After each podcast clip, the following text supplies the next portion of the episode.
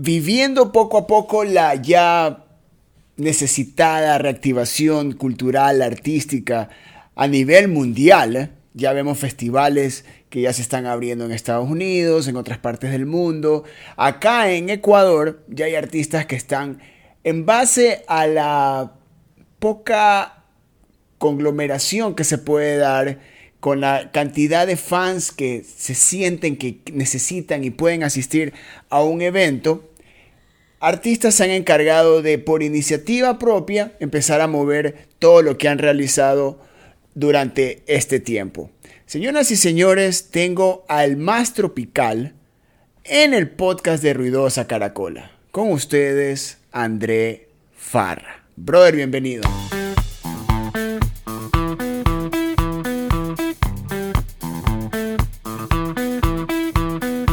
Este es el podcast de Ruidosa Caracola con Eric Mujica.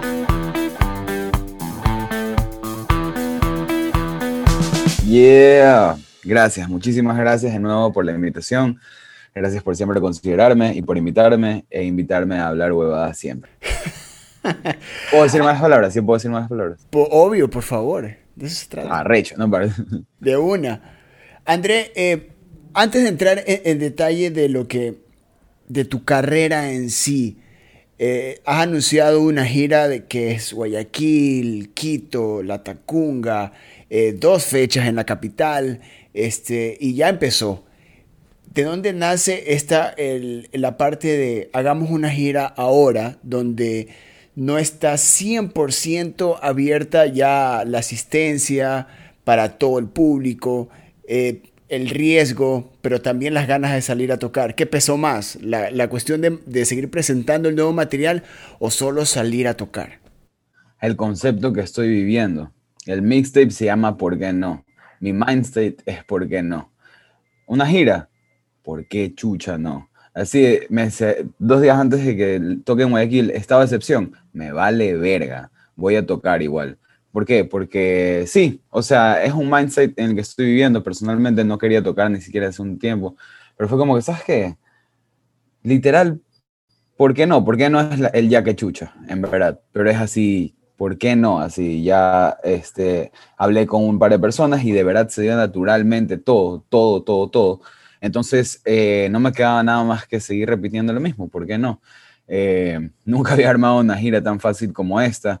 Ha sido camello, eso sí, pero he tenido full apoyo de, personas, de empresas, Astilla, agencia, amigos aquí en Guayaquil que han estado apoyándome, en La Tacunga también, contactos que he tenido de años, que simplemente todo dio para que se haga y fue como que ya, de una, hagamos, como que era, era literalmente la vida poniéndome una gira, así, así como el mixtape, que fue lo mismo, era la vida poniéndome una gira y yo diciendo, ya, de una, vamos. Esa rebeldía que tiene del, del por qué no, también trae esa parte de toda la gestión que hay que tener para armar una gira. No solo tú eres el artista, sino también eres el, el que gestiona todo el, el, el proceso, la armadura, los artistas, el show en vivo lea la parte tuya de André como gestor de esta, de esta gira. ¿Con qué retos te vas encontrando a medida que vas armando? Porque no solo son shows en Guayaquil, tienes que salir de la ciudad también.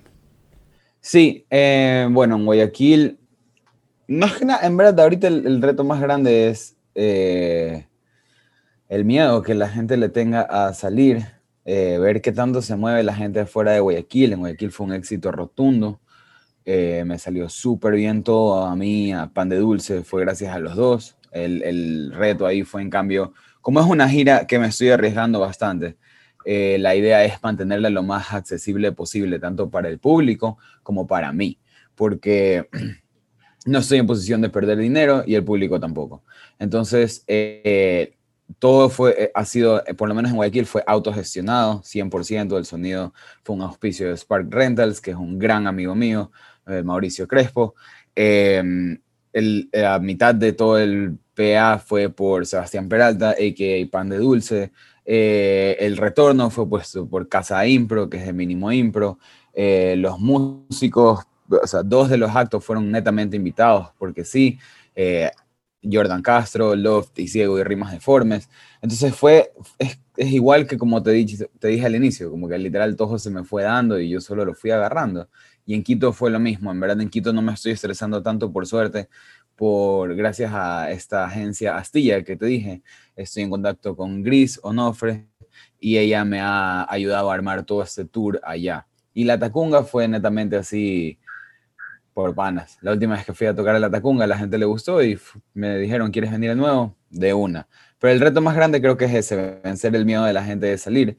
Em, sí, esperaría eso. Hay un par de eventos ahí que en el mismo día en Quito, también eso es un riesgo, pero ya... ¿Quieres dejar a todos en tu casa con la boca abierta?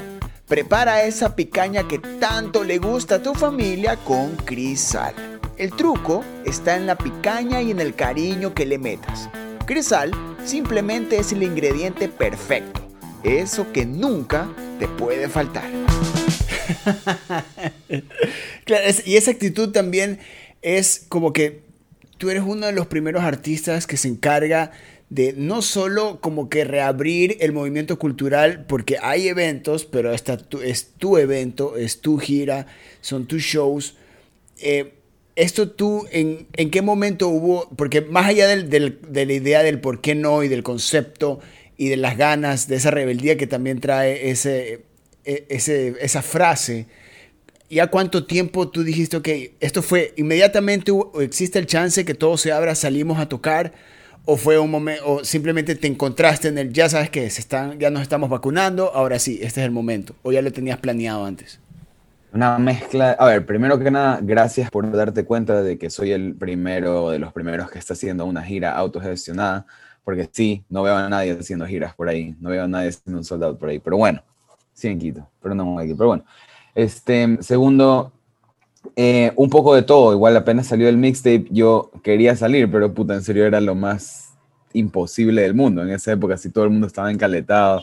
Ese video que hice para cuarentena lo hice levantándome a las 5 a.m. para que parezca de noche y como que no me metan preso porque no podía salir a esa hora, toda la huevada. Entonces, eh, las ganas han estado ahí por millón tiempo, pero sí en un momento sí dije como que, ¿sabes qué? No, no, no voy a, no, ni siquiera tiene sentido de que comience a armar algo si no hay fecha de salida. Entonces dije, no, nada que ver, no, no arme nada. Y de la nada para cuando de verdad todo se estaba parando, otra vez me encontré con eso. Si de la nada me salió la vacunación, la primera dosis, fue como que, chucha, una semana antes de la gira.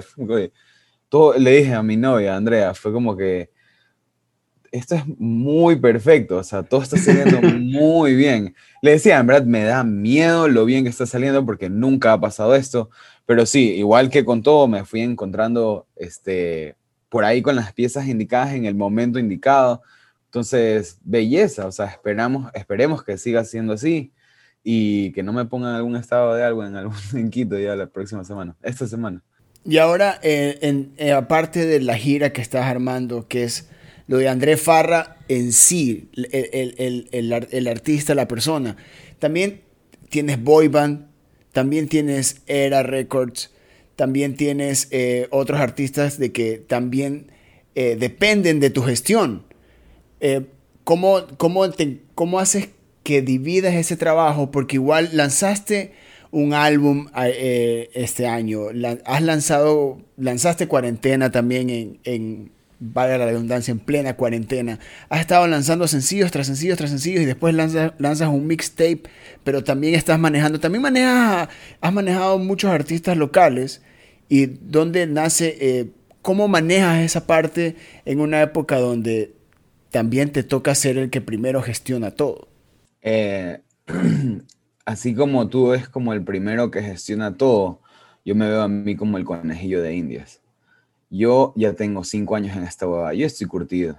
Yo ya sé, ya me han visto las huevas, yo ya he visto las huevas, ya he tocado en los peores escenarios, en los mejores lugares. Me faltan full lugares, pero he tocado en lugares bien de mierda.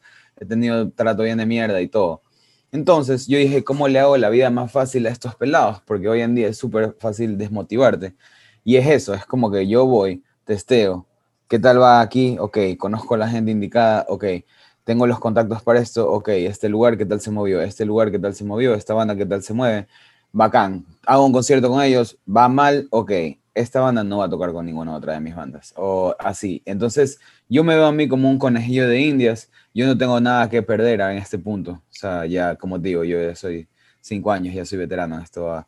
Em, entonces realmente me da igual todo, yo voy testeo, así donde si yo voy el jueves a Quito y no va a ser el caso, pero si yo voy y hay tres personas, igual me da igual, yo voy a ir, voy al mejor show y yo voy a regresar y voy a decirle o a Chloe o a Jordan o a Blasio o a Boyban o a cualquiera de mis artistas, le voy a decir, allá no vas a tocar. ¿Por qué? Porque a mí no me fue bien.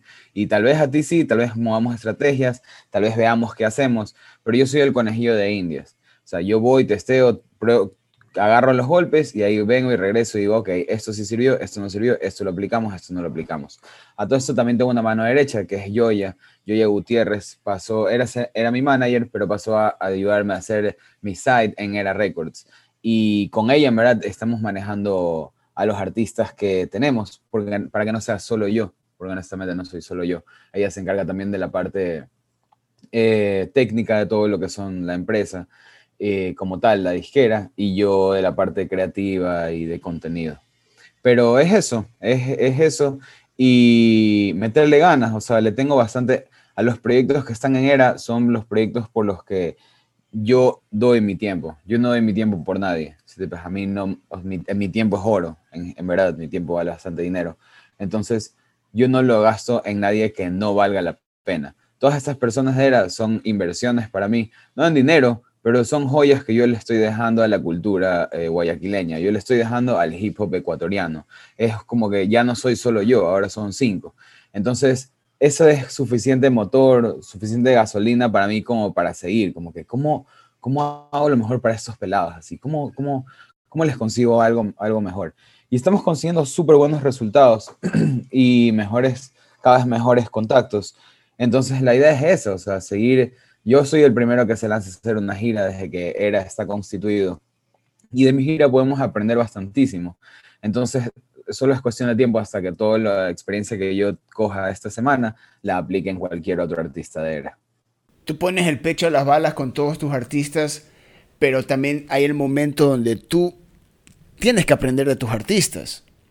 Eh, este, tienes eh, no solo por el hecho de que sea hip hop, sino que tienes artistas como Chloe, tienes a, Blasio, tienes a Jordan, que Jordan también en momentos eh, es pop, también ha tenido canciones que son que tienen versiones pop.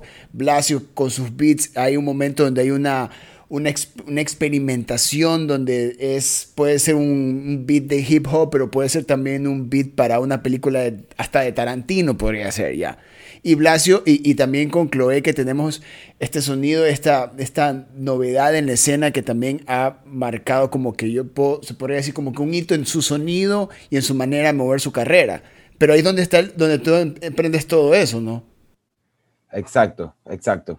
Y para mí, o sea, siempre ha sido así, como que bacán, yo cojo, absorbo, conozco gente, absorbo, vacancísimo, chao, nueva generación cojo así y así siempre, o sea, tengo amigos de mi edad, pero tengo amigos bastante menores y me encanta hanguear con esas personas porque aprendes eh, full cosas, como tú dices, de ellos, aprendes mañas, cosas que, que, tal vez tú no ves o sobrepasaste en algún momento en tu vida, sí, pero estas personas las aprenden o las adquirieron por otros lugares, por otros contextos que tú eres ajeno.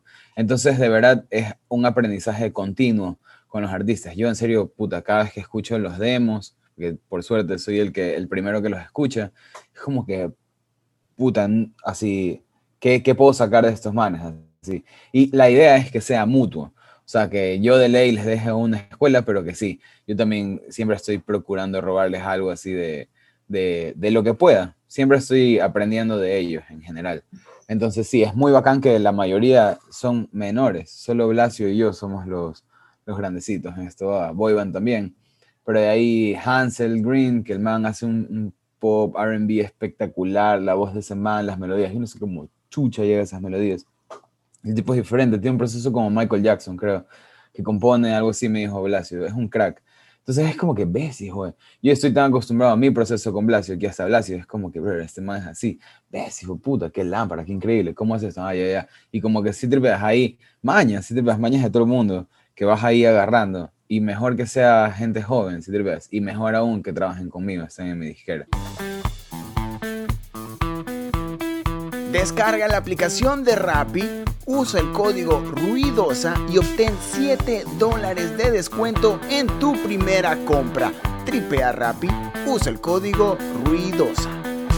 Y ese, eso, eso también, eh, escuchándote de, eh, de, lo que tú absorbes tus artistas, de lo que tú absorbes de lo que tú vives como artista y también eh, tu propio proceso de composición. te escucho veo tu trabajo y, y, también esa evolución que ha existido en Breakfast, de ahí Full, de ahí Real Life y terminamos en ¿Por qué no? Yo siento que hay una motivación muy eh, basada en el crecimiento personal, pero también hay mucha agresividad a medida que uno, tú te puedes escuchar desde tu primera canción hasta, hasta el por qué no. Hay, un, hay una, una agresividad que va creciendo. Ya, ¿de dónde, de dónde nace esa, esa, agresividad que yo creo que a mis oídos es como que ese ha sido como que el motor de, de, este crecimiento? ¿O qué te encuentras o qué, qué, has absorbido en estos años para llegar al por qué no?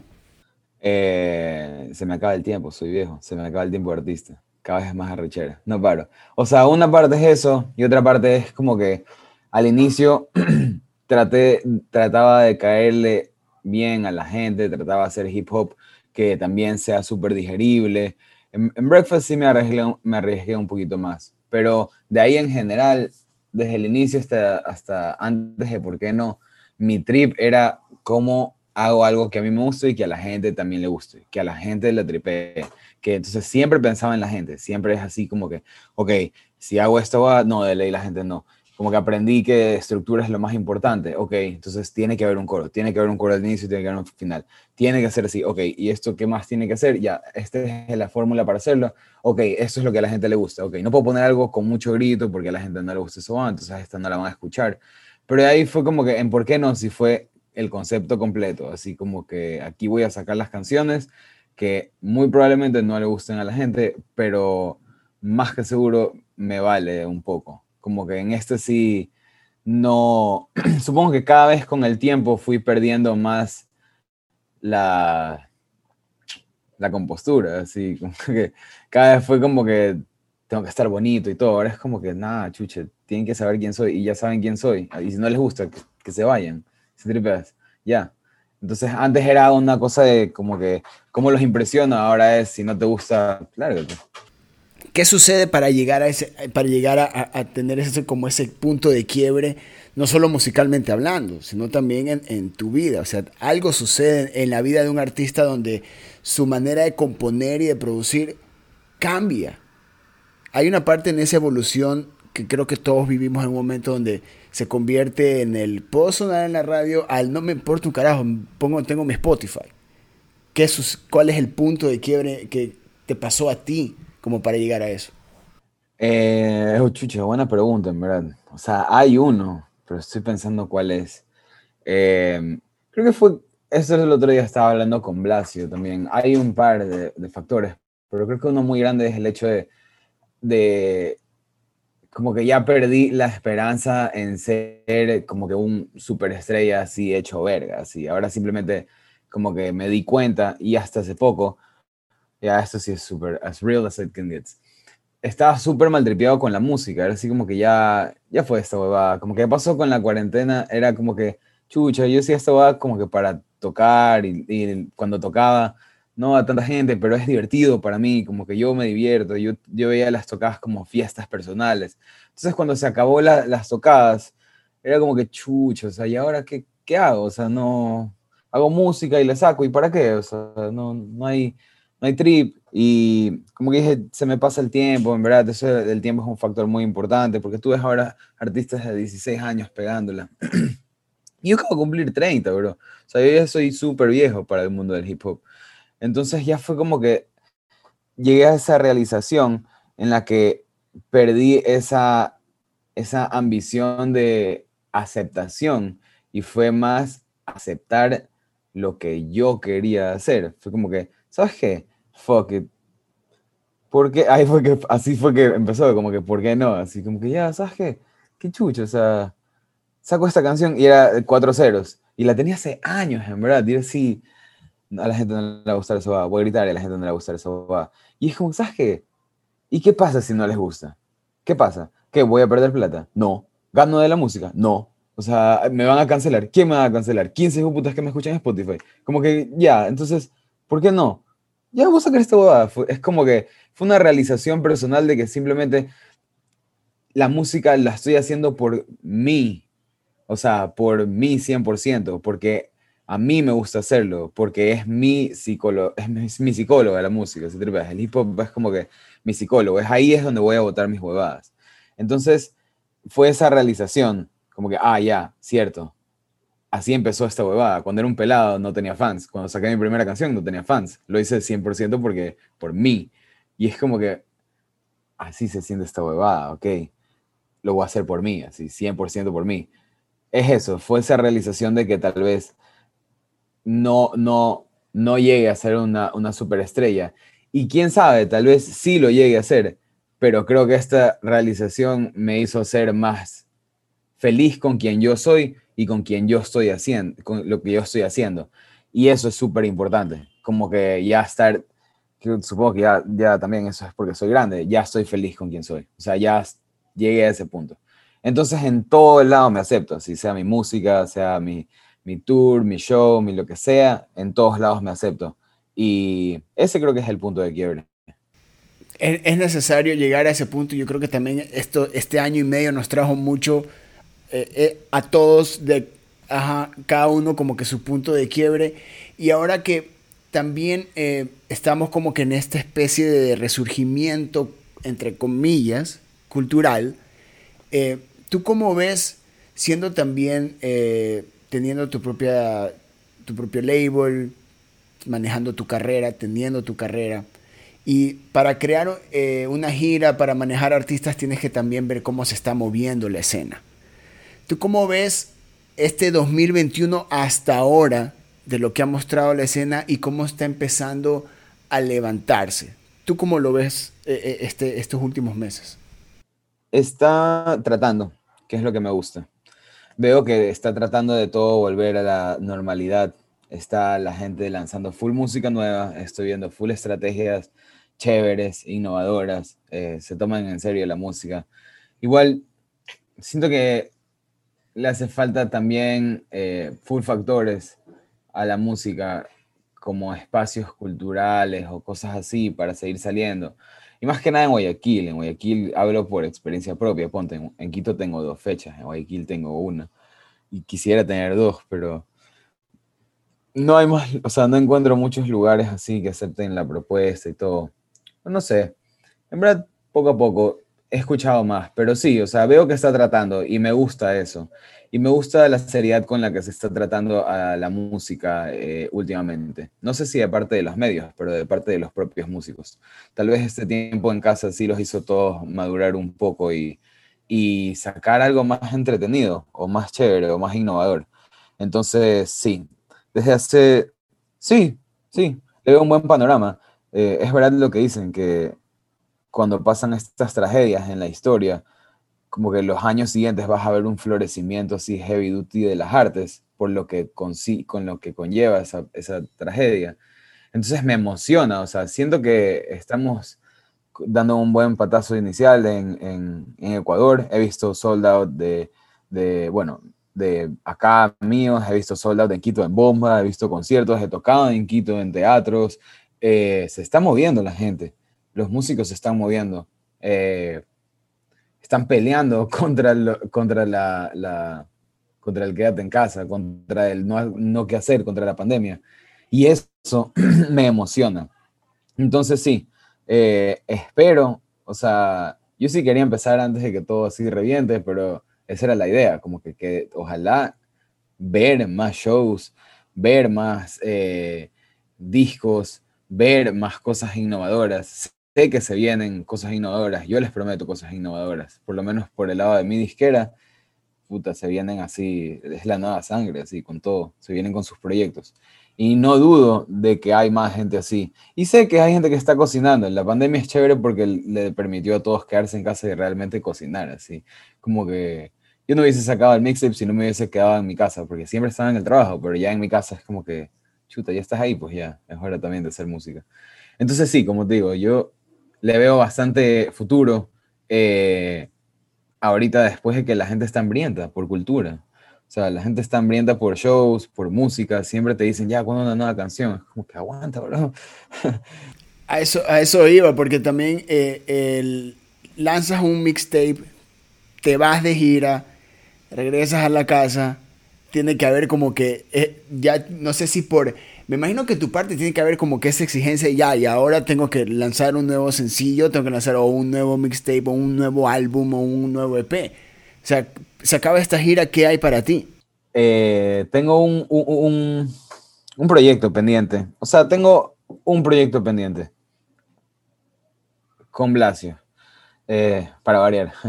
Este, pero son canciones que nacieron así de la nada y están muy, muy, muy bacanes. En verdad están guardadas hace algún tiempo y son lámparas y sí suenan como que súper diferente a lo que estaba haciendo, diferente a por qué no Heavy Duty. Eh, súper diferente en realidad. Y eso creo que es lo siguiente que se viene. De ahí por el momento, pero ese no va a salir tan pronto, porque igual le falta tiempo de madurarse ese proyecto. Ahorita estoy con, estoy concentrado en que Blasio se solidifique como artista más que productor y se viene de parte de él un beat tape y un disco. Entonces, estoy dándole chance también, eh, no, no está trabajando tanto conmigo, está trabajando más con Jordan, también tiene un disco con Jordan Castro que se viene, se llama Mucho Love. Entonces, como ves, Blasio está a full. Y yo estoy moviéndome en features, eh, eso es lo que esperan de mí por el momento, full features. Y además, este, después de sacar un disco, me gusta tomarme un break y ver quién quiere ser features. La verdad me encanta colaborar, me parece súper divertido y me están dando full chance de hacerlo. Eh, bueno, cada vez con el tiempo la gente más confía en lo que tú haces, entonces ahorita se me han dado unos features súper chéveres, se viene uno que me emociona bastante. En Quito voy a hacer un feature improvisado con Bondo. Entonces es súper divertido para mí ahorita y la diversión no siempre está en el estudio. O sea, me gusta también estar como que habla con gente así todo. Entonces, el estudio lo voy a dejar para de ley este año, pero en algún momento más adelante. Ahorita estoy enfocado más que nada en colaborar con gente y tocar en vivo. André, mi brother, te agradezco muchísimo por estar acá, conversar de esa nueva gira, esa la primera gira del 2021. Felicitaciones por lo que se ha logrado hasta ahora, que de ley también será un éxito a medida que sigues agregando gente invitada a tus, a tus shows, que, es increíble, es novedoso también eso, y darle esa especie de, de, originalidad o autenticidad a cada presentación, que yo creo que es, es el plus de darle ahora esos aforos limitados darle esa parte de, experiencia a quienes estamos volviendo también como fans a los escenarios a, ver a los artistas. André Farra, brother, felicitaciones por el, por el por qué no, felicitaciones por la gira, felicitaciones por Era Records, por todo lo que has logrado con los artistas que manejas y bueno, ahí las últimas palabras para el podcast de Ruidosa Caracola. Eh, no, muchísimas gracias a ustedes siempre por invitarme, por cubrirme, por estar atentos. Em, a la gente que me escucha, puta, mi corazón está con ellos, literalmente. Mi corazón vive en mis canciones, así que ustedes viven en ellas. Nada, nos vemos en la gira. Ahí estaba el más tropical André Farra en un nuevo episodio del podcast de Ruidosa Caracola. Yo soy Eric Mujica. Les recuerdo que tienen muchísimos episodios más para tripear y nos escuchamos en próximos. Adiós. Ruidosa Caracola es una producción de Tripea. Suscríbete, compártelo y escucha nuestro playlist en Spotify.